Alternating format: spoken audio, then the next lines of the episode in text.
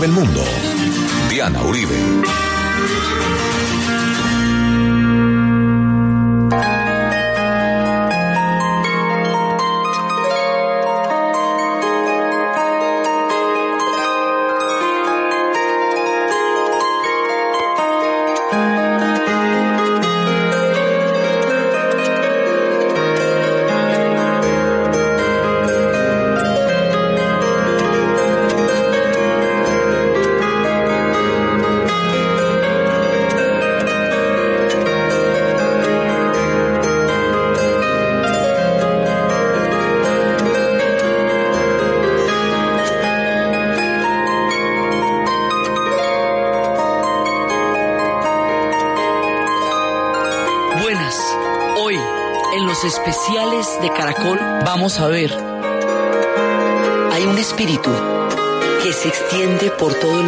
Cristiano una vez al año.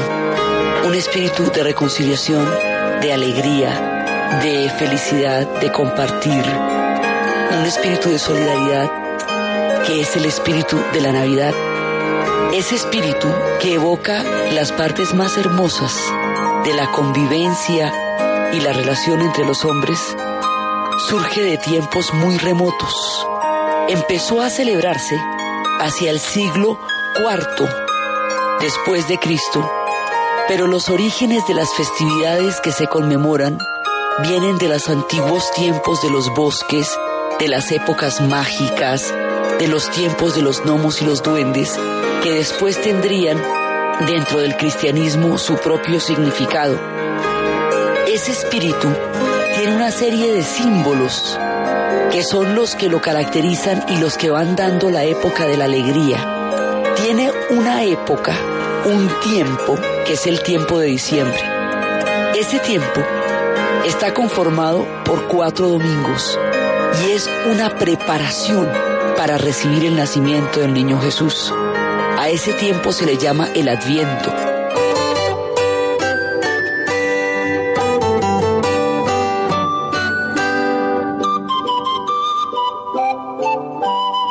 es una preparación espiritual en la cual se van prendiendo una vela cada domingo hasta que el 24 de diciembre están las cuatro velas prendidas alrededor de la corona sobre la cual se sostienen las velas.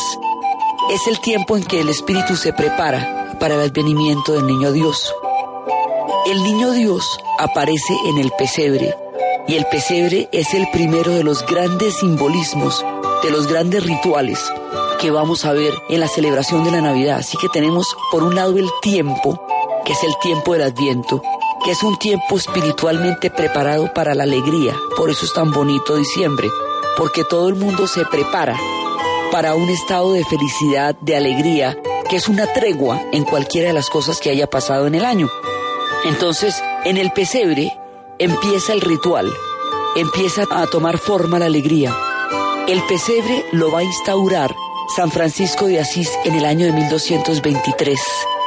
Cuando llegó de las cruzadas, San Francisco de Asís es un hombre que se sentía hermano de toda la naturaleza, se sentía hermano de la luna, del sol, de los lobos, de las tardes. Era una situación de hermandad la que él vivía y él creía en un cristianismo basado en el amor. Cuando llegó de las cruzadas, después de la guerra, después de la enfermedad, después de la muerte, después de la intolerancia, llegó con el corazón herido y quiso reivindicar lo más hermoso del cristianismo. Y lo más hermoso del cristianismo es el mensaje del amor. Y el punto en que él consideraba que ese mensaje se veía de una manera más clara y más hermosa era retomar el rito del nacimiento del niño Jesús. Así que reconstruyó la escena con la Virgen, con San José, con el niño que era una figura de piedra, en el pesebre original y que cuenta la leyenda que cuando ya el pesebre estuvo listo, cobró vida. Y eso hizo más poderosa todavía la invocación. La invocación del pesebre como la forma del nacimiento de Jesús la instaura como rito San Francisco de Asís. Acababa de llegar en ese momento de Belén y había visto la celebración en Belén y eso le había impactado profundamente. Entonces llega y la instaura en Grecho y a partir de la instauración de esta celebración en Grecho se extiende por toda la Toscana. Después de la Toscana se va a extender hacia Nápoles, de Nápoles va a pasar a España a través de los reyes, que en ese momento eran reyes de Nápoles y de España, y por España va a llegar al Nuevo Mundo. Son las tradiciones mediterráneas del pesebre que van atravesando los mares y que van a llevar a América. Y en América, en América española, en América hispana, van a tener toda la importancia del rito de la Navidad. El pesebre, después de todo ese viaje tan largo que viene de Belén a Grecho, a Nápoles, a España y luego América, el pesebre está compuesto de la figura de la Virgen y de San José, quienes llegan a Belén el día del empadronamiento, el día del censo. Todos tienen que dirigirse a Belén y ellos también. Entonces el nacimiento los va a coger en Belén. Como ellos llegan el día del empadronamiento, no hay ningún tipo de, de alojamiento para ellos. Está todo lleno, no tienen dónde quedarse. Entonces ellos están golpeando en todos los diferentes lugares donde se les rechaza, hasta que finalmente llegan a un portal, llegan a un establo, que es el único lugar disponible donde ellos van a poder tener al niño Jesús. Ese rito se llaman las posadas, se celebra actualmente como las posadas. En lugares como México es muy común y en algunos pueblos de Colombia se celebran las posadas. Consiste en que los niños van golpeando de casa en casa y mediante una retajila se les dice que no pueden entrar, que quienes son estos que vienen a molestar, que son como mendigos. Y finalmente en la casa donde se va a celebrar la posada es donde se les, se les recibe con todo el gusto y con todos los dulces y las comidas de Navidad.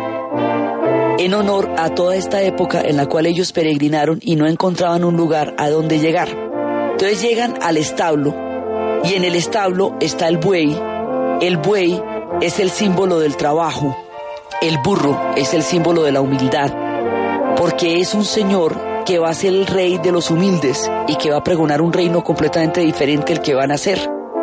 Entonces está el buey, está el burro, San José, la Virgen, el niño, el niño Dios que va a nacer en ese momento, están el ángel, que es el que anuncia la llegada del Señor, que es el que dice que gloria a Dios en las alturas y en la tierra paz a los hombres de buena voluntad. Cuando el ángel anuncia la llegada del Señor, los primeros que lo van a oír son los pastores.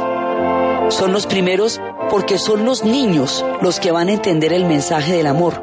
Entonces los pastores llegan inmediatamente los pastorcitos a ver al niño después de la anunciación del ángel. Sobre el pesebre está la estrella, la estrella de Belén.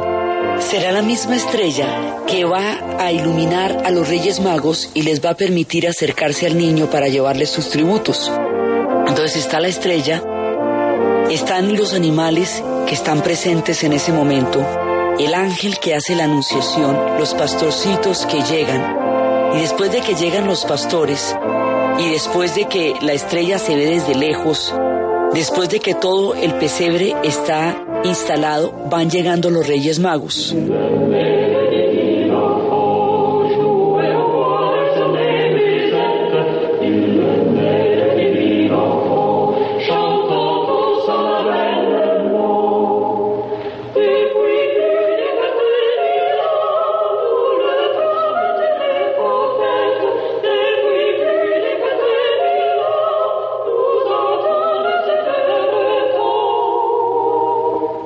Normalmente los Reyes Magos se les pone lejos y a medida que va avanzando el tiempo, los Reyes Magos se van acercando hasta que ya en el momento de la Epifanía, que es cuando ellos llegan oficialmente, se les pone al lado de donde está la figura del niño. El niño también está ausente durante todo el tiempo del Adviento y se le pone en el pesebre el día de la Navidad. Los reyes vienen de lejos vienen de Oriente, son personajes que vienen de las antiguas mitologías. Gaspar es el rey de Moroe, Baltasar es el rey de Nippur, Melchor es el príncipe de la Palmeira. Vienen de Oriente y en aquella época a los astrólogos se les decía magos. Estos reyes son astrólogos, poseen una profunda sabiduría, vienen de diferentes partes de, de Oriente y cada uno de ellos simbolizaba las razas, la raza negra, la raza blanca y la raza amarilla, las razas conocidas por el mundo de entonces, porque como no se conocía el mundo americano, no se sabía que existían muchas más razas fuera de la blanca, la negra y la amarilla que existían las razas indias. En ese momento, como estaba representado el mundo, ellos venían de todas las razas de la tierra. Ellos se acercan a los, al, al niño, cada uno con sus ofrendas, con el oro, con el incienso, con la mirra, con el oro, que era el tributo a un rey, con el incienso, que era un tributo a un dios, el reconocimiento del nacimiento de un dios, con la mirra, que es un recuerdo de la amargura de la vida y de la brevedad de la vida, porque también es una proximidad a la muerte. Todo eso se le está recordando al niño, que es un dios, que es un rey, pero que también estará expuesto al sufrimiento y a la muerte, y que será breve su paso por el mundo. Todo esto está simbolizado en los regalos, en los regalos que los reyes le van a llevar.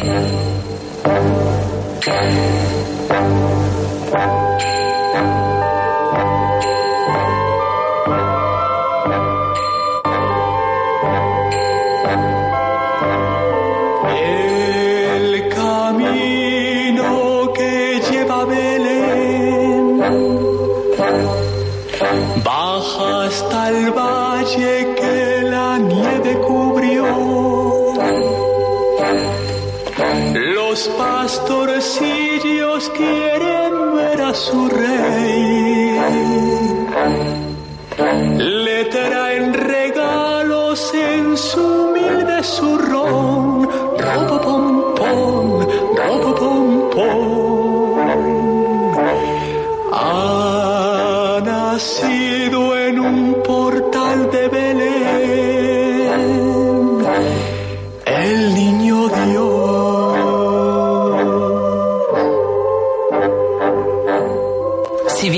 Reyes Magos tardaron poco tiempo en encontrar la estrella, seguirla y aproximarse hasta el portal de Belén para adorar al niño, su regreso a casa tomó toda una vida. Después, ellos se hacen místicos, se van para la India, en la India van a tener una larga vida y cuando de nuevo aparece la estrella, es en el momento en que todos morirán simultáneamente ya avanzadas edades, unos de 108, otros de 116 años, van a morir y cuentan que los restos, en el momento en que el mundo tenía una connotación muy importante por las reliquias, sobre todo en el mundo cristiano, las reliquias, entendiendo por reliquias fragmentos del cuerpo de los santos, eran demasiado importantes en los huesos, los restos. Los restos de los reyes magos son llevados a Milán, Primero son llevados a Constantinopla. En Constantinopla van a durar un tiempo largo. Después, con la caída de Constantinopla, los restos son llevados a Milán para protegerlos de todos los avatares que estaban sucediendo en Constantinopla. En Milán, los restos son saqueados por Barbarroja y después de que la emperatriz los había llevado de la India a Constantinopla, y el obispo de Milán le había pedido a la emperatriz de Constantinopla que le dejara llevar los restos para Milán, no solamente para protegerlos de los sucesos de Constantinopla, sino también para poder justificar la creación de una gran catedral que pudiera protegerlos y que pudiera dar una nueva vida a la ciudad de Milán. Después de eso, Federico Barbarroja toma los restos que se encuentran en Milán, los toma por asalto dentro de todas las incursiones que él tuvo por esta parte de Europa y los lleva a Alemania y los lleva particularmente a Colonia. Y en Colonia se construirá una de las catedrales, si no más grandes y más colosales que existe en todo el continente europeo, la Catedral de Colonia, que se levanta hasta el cielo casi sin fin. Hoy por hoy es el lugar donde yacen los restos de los Reyes Magos.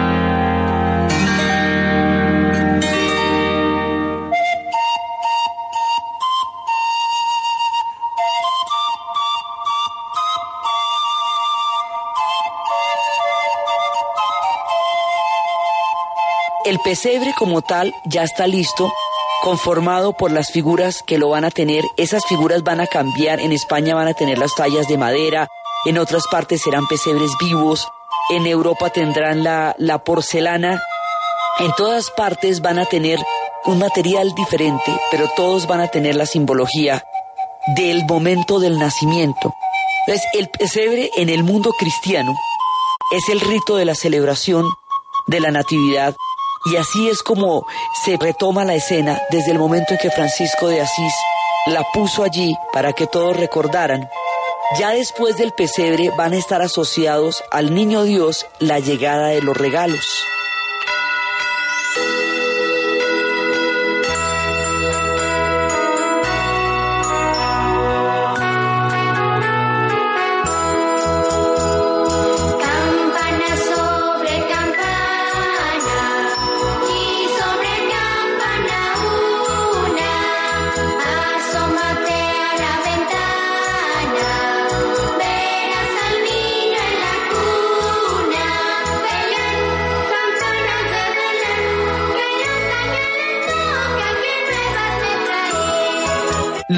Los regalos vienen de las Saturnales, que eran unas fiestas romanas en las cuales por una semana se acababan las diferencias de clases sociales, se entregaban unos a otros regalos, los pobres y los ricos compartían las mesas y era una celebración en donde se presentaba una tregua, una pausa en la vida romana para la felicidad, para la alegría, para los regalos de esas antiguas fiestas saturnales, es que viene la tradición de los regalos y en el mundo de los cristianos del pesebre, el niño Dios es el que trae los regalos mediante las cartas que los niños le escriben pidiéndole lo que desean para el año y comprobando que han sido buenos y han sido dulces de corazón para recibir los regalos.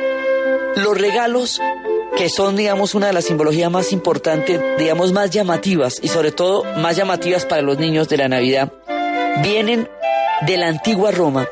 Y cuando está todo el pesebre, se habla de la misa de gallo porque de los animales, el primero que reconoció el nacimiento del niño es el gallo.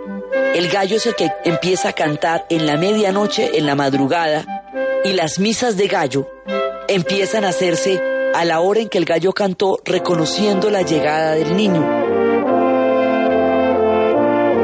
Aparte de esto, vienen las tradiciones de unos cantos que se hacían precisamente para las misas de gallo, precisamente para el pesebre, esos cantos que empiezan en España alrededor del siglo XV o XVI, que son los villancicos.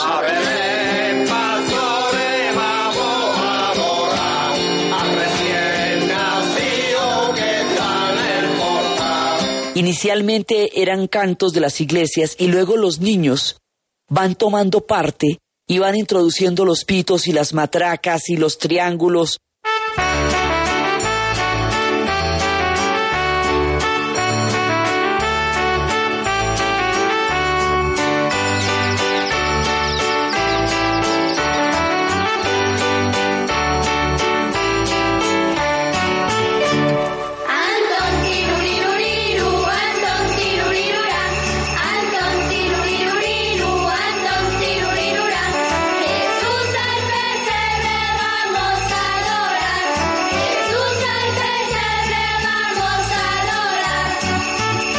se vuelve un gran festín de cantos que son los villancicos.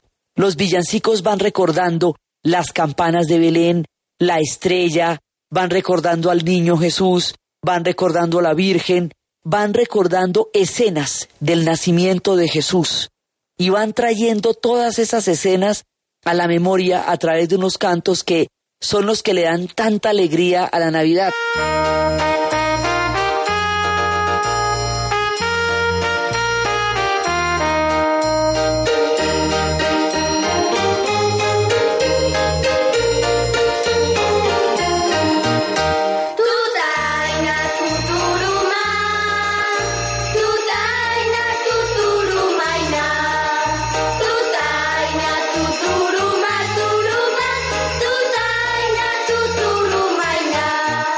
Entonces, los villancicos llegan al Nuevo Mundo porque los franciscanos son los que, los que más van a, a instaurar la tradición del pesebre y los franciscanos son parte de las órdenes fundamentales que van a llegar a América.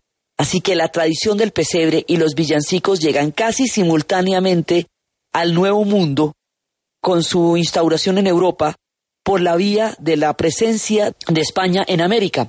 Entonces llegan acá los villancicos y una tradición que data del siglo XVII, pero que después va a tener toda la fuerza cuando una mujer que se va a hacer monja, se llama Bertilda y luego se llama Ignacia, va a instaurar un rezo que va hablando del nacimiento. Ese rezo que ella lo instaura en Iberoamérica se llama la novena. Ella lo instaura en el siglo XIX y la novena, su origen es anterior, pero se instaura en el siglo XIX y la novena son los cantos y los rezos que combinan los villancicos con unos rezos que narran el nacimiento del niño Jesús y que suceden del 16 al 24 de diciembre todas las noches. Son las celebraciones más alegres de la Navidad son las que tienen los cantos, los rezos, el encuentro, los niños, la música, las natillas, los buñuelos, todas las comidas de la Navidad, las atenciones, todo eso sucede alrededor de la novena y alrededor de la novena suceden los aguinaldos, que son las apuestas, que son las bromas, que son los juegos y todo esto en el tiempo de Adviento, con las velitas, con la preparación espiritual, va creando el ambiente mágico y maravilloso de la Navidad.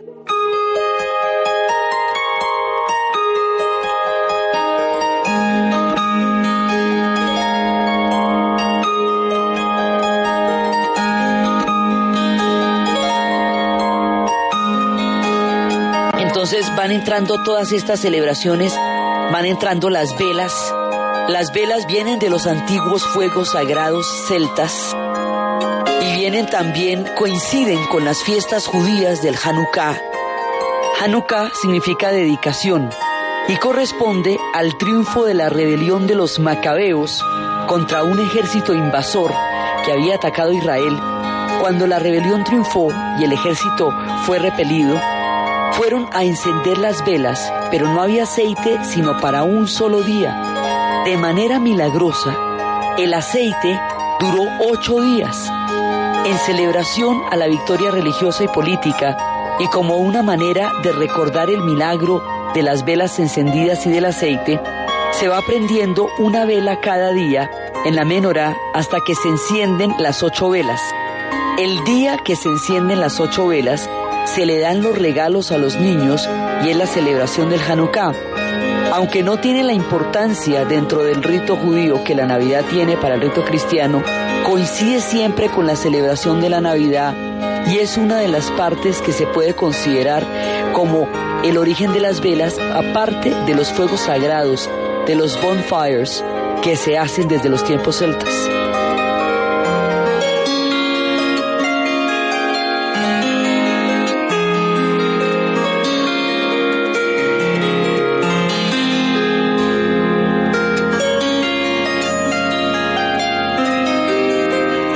Pesebres varían con las geografías. Los pesebres de las tierras montañosas son pesebres escarpados, donde las montañas van configurando la llegada de los reyes magos, la posición de la Virgen. Pueden llegar a ser completamente planos como los llanos donde no existen las montañas. La geografía determina muchísimo el aspecto del pesebre, porque cada cual llega a su pesebre según donde lo ve. Son áridos, en el Medio Oriente, donde son las tierras de los desiertos, están marcados por los diferentes climas de la tierra. Es la manera como los niños traducen las geografías de donde vienen al rito del nacimiento del niño Jesús.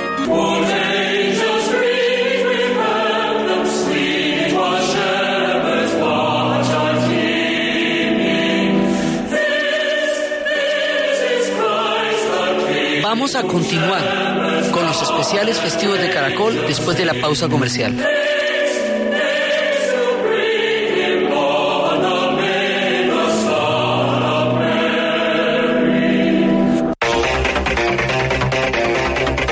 El pesista colombiano Francisco Mosquera se coronó este año campeón del mundo en el levantamiento de pesas de los 62 kilogramos, algo que significó bastante para su carrera deportiva. La verdad que es que yo soy un soñador, pero nunca duermo, ¿verdad? Siempre trato de estar soñando con los ojos bien abiertos, estando muy bien despierto, con los pies en la tierra y mirando y visionándome siempre allá donde quiero estar. Yo le doy gracias a Dios por estar con los que estoy y hoy ser lo que soy. Mosquera se concentrará en los retos de 2018, centroamericanos y del Caribe, panamericano en República Dominicana, suramericanos y mundial. Los jugadores del Real Madrid disfrutan de siete días de vacaciones tras caer derrotados 3 por 0 en el clásico en el Santiago Bernabéu frente al Barcelona. Plan que no fue modificado por el técnico Zinedine Zidane a pesar de este resultado. El grupo volverá el 30 de diciembre en horario vespertino a puertas abiertas con su preparación para afrontar la Copa del Rey frente al Numancia el 4 de enero. El dato.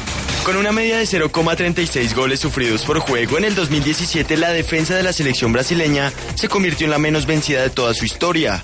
El equipo sudamericano tan solo recibió 4 goles en 11 partidos durante la temporada y cerró el año con el mejor promedio en este aspecto. En 1974 el combinado brasileño estuvo próximo a esta marca con 0,37 de promedio y 6 tantos en contra.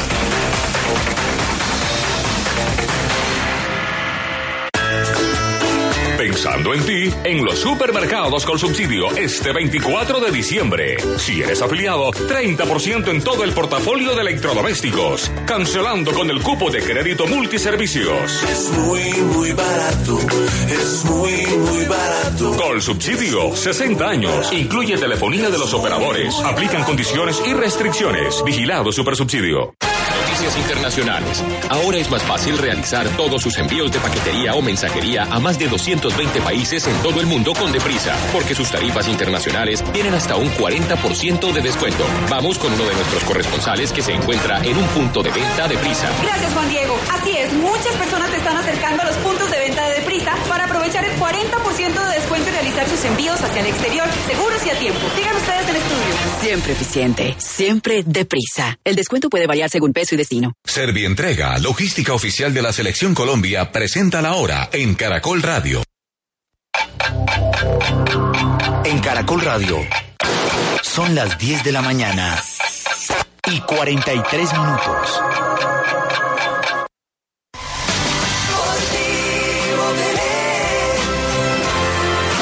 Gracias Colombia por mover tanto amor con nosotros. Servientrega, 35 años. De corazón, gracias. Caracol Radio, más compañía. Historia del mundo de Caracol Radio. Con Diana Uribe.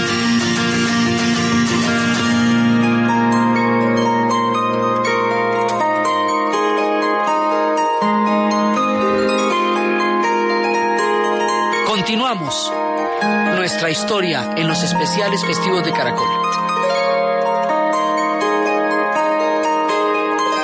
El Día de las Velitas tiene un origen en Roma. Cuando se iba a proclamar el dogma de la virginidad de María, se le pidió a los romanos que pusieran la ciudad resplandeciente, que la alumbraran. Y esa noche la ciudad estuvo absolutamente hermosa. Eran los tiempos del 7 de diciembre, que es la fiesta de la Virgen.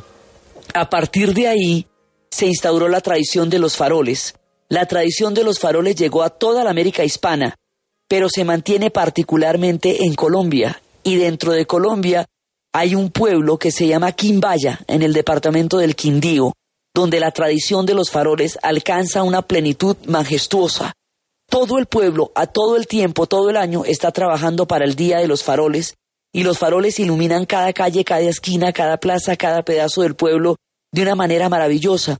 Entonces toda esta luminosidad de las velas que vienen del tiempo romano, de todas las fiestas antiguas de los solsticios, los tiempos de la Navidad coinciden con los tiempos del solsticio de invierno, los tiempos del sol inmóvil, que son los tiempos que marcan las puertas de las estaciones. Las fiestas que después el cristianismo va a traer dentro de toda su celebración de la Navidad son fiestas ancestrales porque hay el sincretismo con un mundo mágico. Antes de la llegada del cristianismo, el mundo estaba poblado de duendes, de gnomos, de solsticios, de equinoccios, de cambios de las estaciones. Esos mundos mágicos agrícolas van a establecer un sincretismo con el mundo cristiano y las fechas del mundo cristiano van a coincidir con los antiguos tiempos de los dioses de los bosques y esos espíritus van a entrar dentro de la alegría de la Navidad. Y así fiestas como la Epifanía también traerán antiguos dioses de los tiempos de Mitra y de los tiempos de Osiris en el antiguo Egipto. Y serán la Epifanía, es decir, la llegada de los reyes magos, el tributo para la celebración del cristianismo. Y todas las velas y el abeto y todas estas celebraciones agrícolas van a tener un lugar dentro del mundo cristiano y dentro de la celebración del pesebre. Esta es la parte del pesebre que corresponde al mundo católico, que corresponde al mundo donde se mantienen intactas las tradiciones desde los tiempos romanos. Pero hubo una guerra que dividió las celebraciones, porque fueron las guerras de la Reforma Protestante.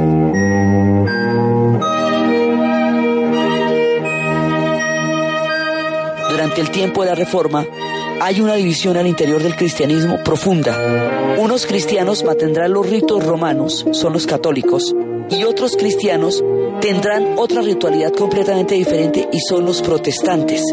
Dentro del mundo protestante no va a haber pesebre porque ellos no van a incluir a la Virgen en su liturgia, ni en su culto, ni en su creencia. Entonces, como no hay pesebre, ellos se van a remitir al árbol el árbol es un símbolo profundo de las tradiciones germanas, de las tradiciones vikingas, de las tradiciones celtas, porque son los símbolos a través de los cuales ellos rinden el culto a los cambios de las estaciones y a los tiempos agrícolas. Entonces, la celebración que ellos tienen va a ser muy diferente en los tiempos de la Reforma, porque el árbol va a tomar el lugar del pesebre. Entonces, en el mundo católico, el pesebre es la celebración de la Navidad y en el mundo protestante, el árbol era la celebración de la Navidad. Ahora los tiempos se juntan y las diferencias que durante mucho tiempo hicieron de estos pueblos pueblos muy distanciados los unos de los otros se han ido acortando con el paso de los siglos.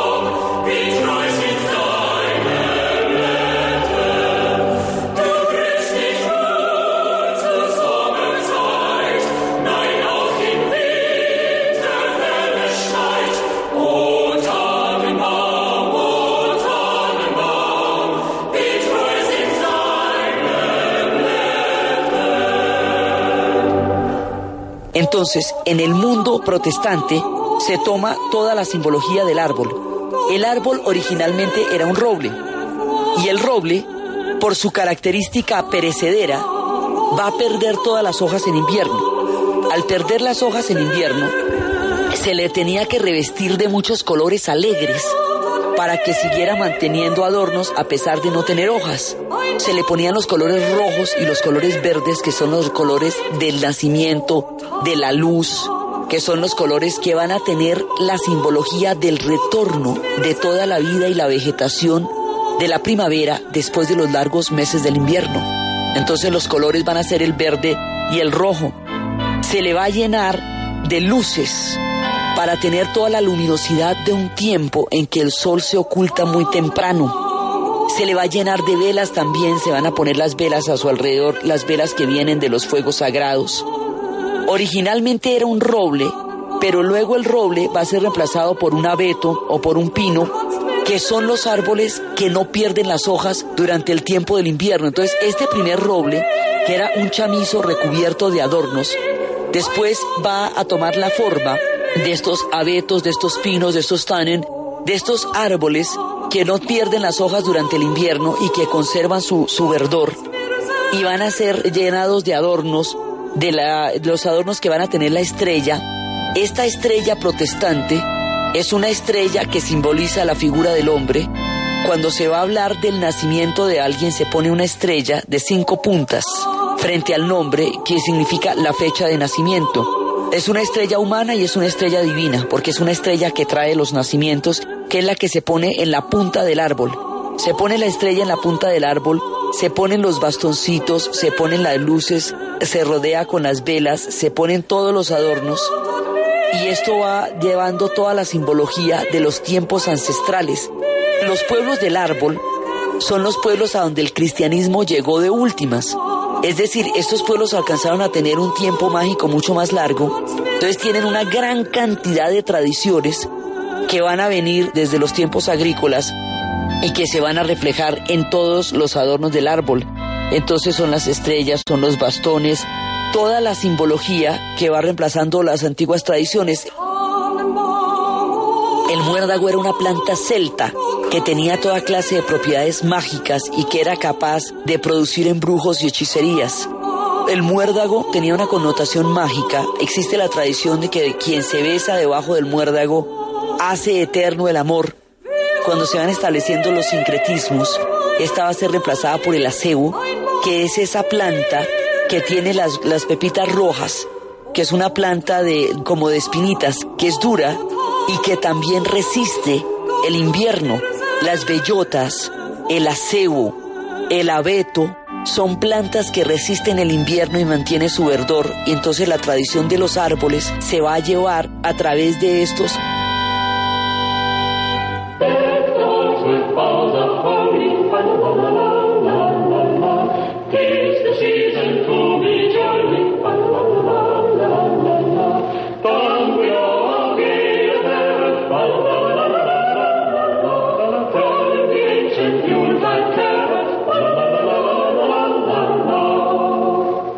Todas estas tradiciones vienen del mundo germano, fundamentalmente, y del mundo escandinavo.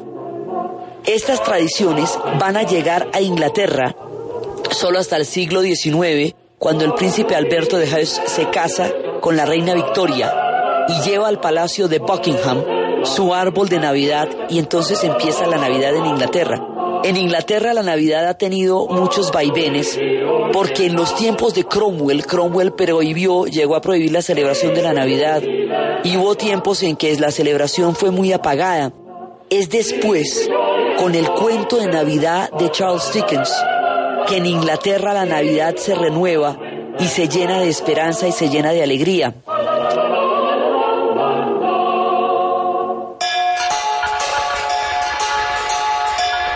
En el cuento de Navidad, Dickens cuenta la historia de un hombre que era tan malo, tan malo, tan malo, que los perros se cambiaban de acera cuando lo veían por la calle de lo miserable que era. Un hombre incapaz de la más mínima bondad, de la más mínima alegría y de la más mínima capacidad de ternura por ningún ser humano. Este hombre que se llama Ebenezer Scrooge es el patrón, es el, el jefe de un señor Scratch, un hombre muy bueno que tiene una gran familia, tiene una familia rodeada de amor, donde su pequeño hijo Timmy está enfermo y está pasando en los tiempos de la Navidad la enfermedad de Timmy llena de tristeza el corazón de la familia. Ellos, sin embargo, con la ternura y la alegría que, se, que simbolizan, tienen toda la alegría de la Navidad, pero el señor Ebenezer Scrooge no le permite ni el día de Navidad, no le permite nada que lo haga feliz. Entonces, su carácter tan miserable lo hace aislado de todos. Sus parientes tampoco lo quieren porque intentaron mucho buscar su cariño sin conseguirlo. Entonces, un antiguo socio, que había sido el que había formado con él la firma, se le aparece augurándole la llegada de unos espíritus. El señor Ebenezer Scrooge no creía en nada, pero la presencia del socio logra perturbarlo, por lo menos quitarle la, el sueño una noche. Y después vienen los fantasmas. El fantasma de las navidades del pasado, que le cuenta en qué momento él fue dulce y fue tierno y fue amoroso y estuvo enamorado de una mujer que lo quiso hasta cuando la transformación por el avidez del dinero lo convirtió en un hombre de piedra y ella ya no lo pudo amar, ahí torció su rumbo. Llegan las navidades, el fantasma de las navidades del presente, que es mostrando cómo nadie lo extraña y cómo todos piensan de él que es un hombre miserable, que es un hombre avaro, que es un hombre de corazón de piedra y como inclusive Scratch, con la bondad de su corazón, pide un brindis por él y su esposa le dice que brinda por el espíritu de la Navidad, pero no puede brindar por un hombre tan duro. Sus parientes también hablan de él con una tristeza infinita de un hombre que no puede concebir el amor en su corazón ni la ternura.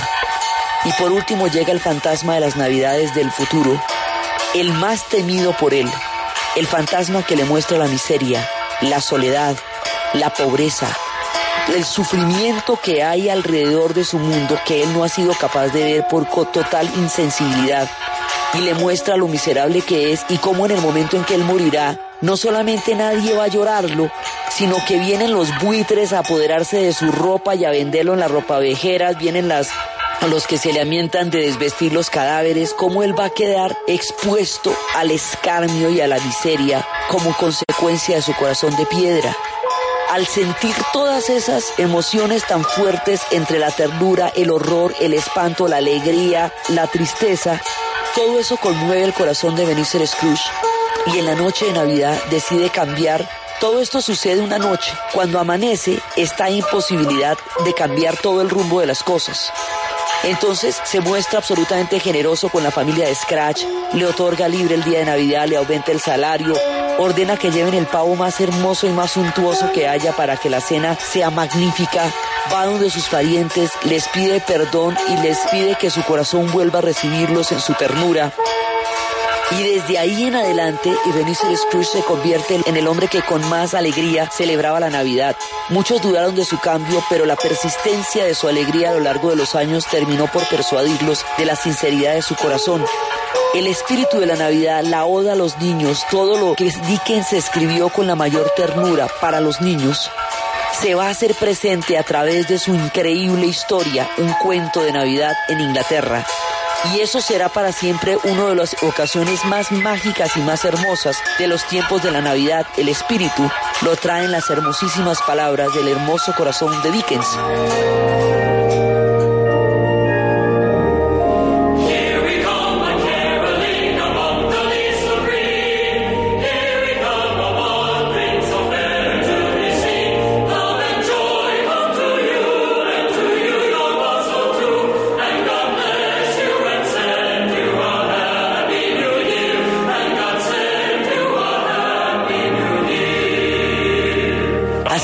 La Navidad a Inglaterra.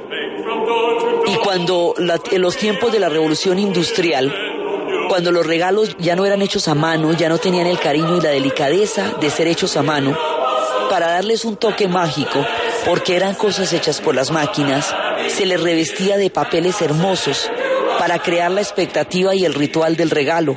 La envoltura de papel de regalo viene de los tiempos de la revolución industrial, así como las tarjetas que eran saludos a mucha gente al mismo tiempo. Se habla de un hombre que no tenía mucho tiempo y quería saludar a todo el mundo, entonces decidió escribirles a todos los saludos que quería en una tarjeta que decía Feliz Navidad y Próspero Año Nuevo. Y así va empezando la tradición de las tarjetas. Entonces, todo esto va llegando la Navidad al mundo protestante que es fundamentalmente el mundo sajón. Todo este mundo protestante que es el que va llevando el árbol, el abeto, el acebo, que va llevando las velas, que va llevando los fuegos. Y dentro del mundo protestante va a surgir una figura que va a convertirse en el símbolo, uno de los símbolos más fundamentales del espíritu de la Navidad. Es la figura de Santa Claus. Santa Claus tiene su origen en Anatolia, hoy Turquía, en el Asia Menor.